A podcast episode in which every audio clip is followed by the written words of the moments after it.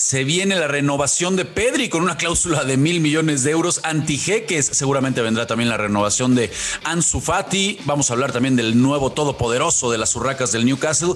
Esto y mucho más en Eurofootbox. Esto es Eurofootbox, un podcast con Rafael Márquez Lugo, exclusivo de Footbox. Hola amigos, ¿cómo están? ¿Cómo les va? Qué placer eh, saludarlos y que nos acompañen en un episodio más de Eurofootbox. Hoy con mi buena amiga Milena Jimón para platicar, Mile, de lo que sucede en torno al Barcelona y al conjunto del Madrid. ¿Cómo estás, Mile? Hola Rafa, un placer estar acá. Bueno, evidentemente hoy los focos están en Sudamérica con la eliminatoria, pero sin dudas hay noticias y sobre todo el foco del Newcastle, ¿no? Con los nuevos dueños que parece que quieren hacer una rebeldía en el fútbol y contratar a cualquier cantidad de jugadores. Pues contratar cualquier cantidad de jugadores y además de eso ya también se habla de que van por el mercado italiano, ¿no? Hay una hay un hay una oferta aparentemente ya ahí por el Club Inter de Milán, pero bueno, vamos, vamos a ver si termina, qué se termina asustando. A mí la verdad eso no me gusta, no me gusta. Eh, eh, Milena, ¿no? Nos, nos podría dar para varios eh, podcasts platicar de eso, pero me parece que, que, ya, ya pierde sentido mucho, ¿no? Cuando, cuando de repente entran estas, estas grandes jeques, estos equipos estado, me parece que no le cae nada bien al, al fútbol. Más historias mejor como la del Villarreal. Sí, no, a mí para mí coincido contigo. Lo que pasa es que es una forma de inyectar dinero a, la economía. Es, eh, a ver, hoy pasa el Newcastle a ser el equipo más millonario del mundo.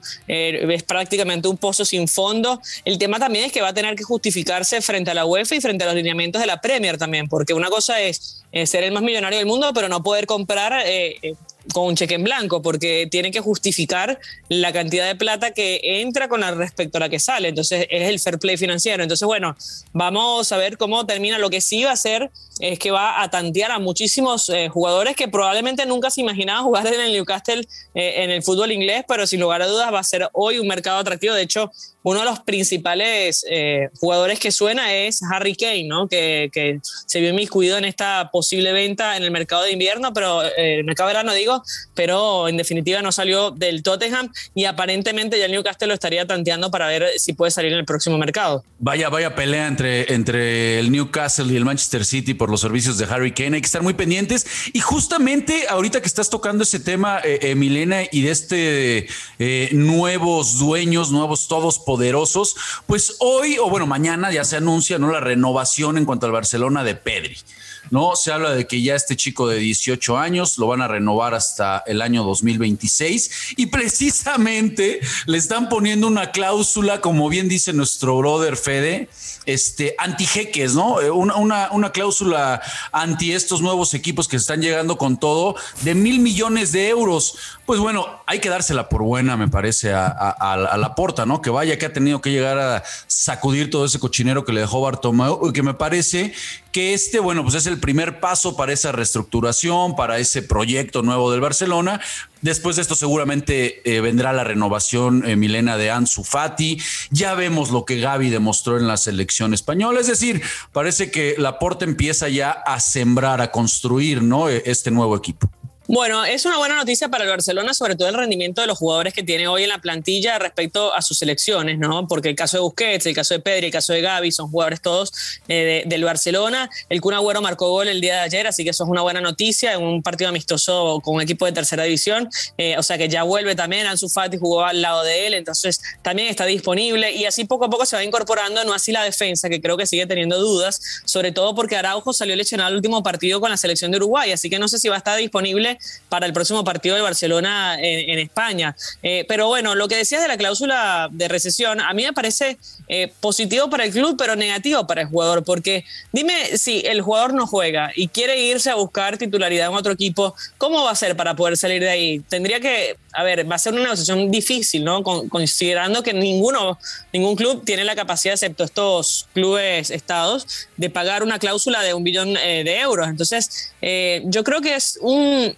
a ver, es algo positivo en, el sentido de que puede mantenerlo el club por muchos años, pero negativo porque si el jugador eh, es relegado por el entrenador, simplemente no le gusta y no, lo pone, entonces no va a poder eh, eh, jugar lo que quisiera jugar. Yo creo que ningún entrenador no pondría a Pedri con la categoría que tiene, pero bueno, hay jugadores, hay, digo, hay entrenadores que se ensañan y, tienen a sus favoritos siempre. y historias de esas eh, eh, podemos repasar, ¿no? A lo, largo de la historia del fútbol y sí, por supuesto, caprichos, eh, incluso técnicos dejando fuera a futbolistas importantes en mundiales, sí, por supuesto que termina pasando, Milena, y estoy totalmente de acuerdo. Aquí simplemente pues quieren proteger a sus activos, ¿no? Eso es lo que se está tratando de hacer la puerta, pero coincido, el día de mañana si uno de estos no da el ancho, pues la va a tener muy complicada para poderse colocar, ¿no? Ahí tendrá que venir la labor que siempre platicamos de los representantes. En cuanto a, en cuanto a todo este entorno, ¿tú realmente crees, eh, Milena, tocabas el tema del Kun Agüero, que, que, ya de plano el Barcelona está para ilusionarse porque el Kun Agüero eh, le marcó gol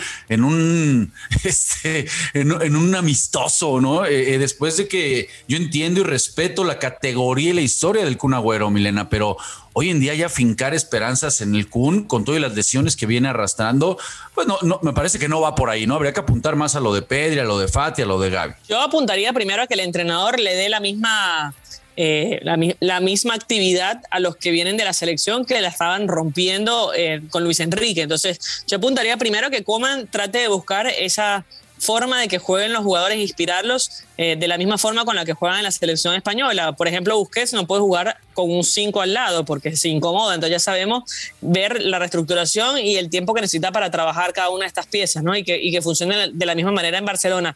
Pero a ver, yo soy de las que piensa que el Kun Agüero sí es verdad que está en una línea de, caídas, de, lesiones. Creo que es un jugador que te puede aportar mucho en ofensiva, pero me parece que está en el mismo momento en que llega Luis Suárez al Barcelona. Es un jugador que, y, por ahí tiene más espalda, porque el Kun Agüero es el goleador histórico de la Premier y goleador histórico del Manchester City, y me parece que no hay que eh, a ver, subestimarlo, el aporte que le puede dar y la categoría que le puede dar a este Barcelona que necesita hoy un delantero eh, que, comience a, meterla con más constancia, ¿no? Porque eh, tiene grandes jugadores, pero no tiene el líder que tenía la temporada pasada, que es Lionel Messi. Entonces el Kun le puede dar eso, ¿no? Le puede dar esa categoría, le puede dar esa eficiencia que necesita el club, que no la ha tenido pero a mí lo único que me sigue preocupando de este equipo es la defensa y la forma como defiende el Barcelona. Más allá de las piezas, que creo que hoy tampoco tiene una defensa sólida en cuanto a piezas individuales, tampoco tiene un funcionamiento colectivo eh, destacable. Entonces,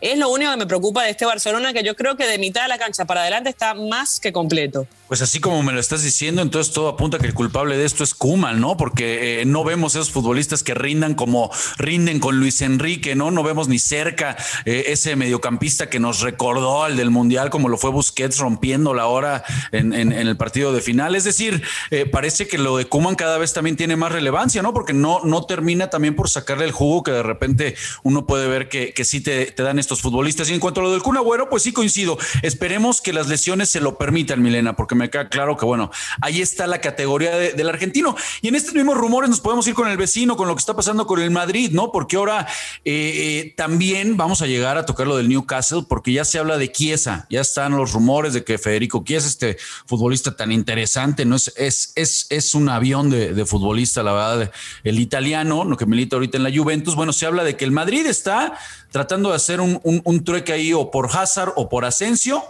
pero del otro lado, pues ya aparecieron estos nuevos ricos también poniendo dinero en la mesa, aparentemente muy interesados en lo que en donde pueda aterrizar Chiesa. ¿Dónde va a acabar el italiano? ¿Cómo ves lo que está pasando con el Madrid? ¿Realmente ya están para utilizar como moneda de cambio estos futbolistas como Asensio y como Hazard de plano? Mira, yo creo que el Madrid eh, tiene un problema hoy en sus manos y es que no consiguen un reemplazo para Benzema y para mí tienen que apuntar a eso porque Benzema tiene un par de temporadas más yo creo que igual es de tipo Benjamin Button, cada vez que envejece como que la rompe más. Eh, eh, hoy está nominado, o sea, hoy es uno de los candidatos a quedarse con el balón de oro. Imagínense usted, a principio de temporada nadie se imaginaba algo de eso porque el Real Madrid no ganó nada.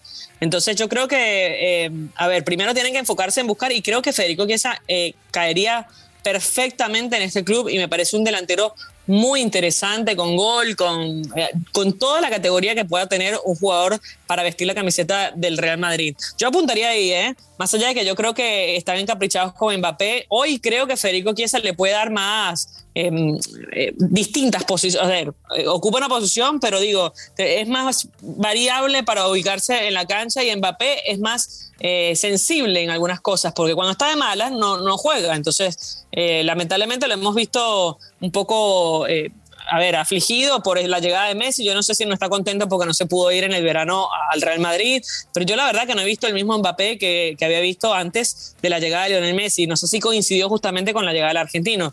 Eh, pero bueno, un Real Madrid que va a tener que afrontar eh, juegos de Champions, no juega este fin de semana porque pospusieron su partido eh, y va a enfrentar directo el juego de Champions y después el clásico. Y esto nos va a dictar eh, dónde está parado este Real Madrid, lo mismo que por el Barcelona, porque también va a enfrentar eh, partido de Champions y después el clásico el 24 de octubre, un clásico temprano a las 11 de la mañana hora argentina, serán las 9 de, de México.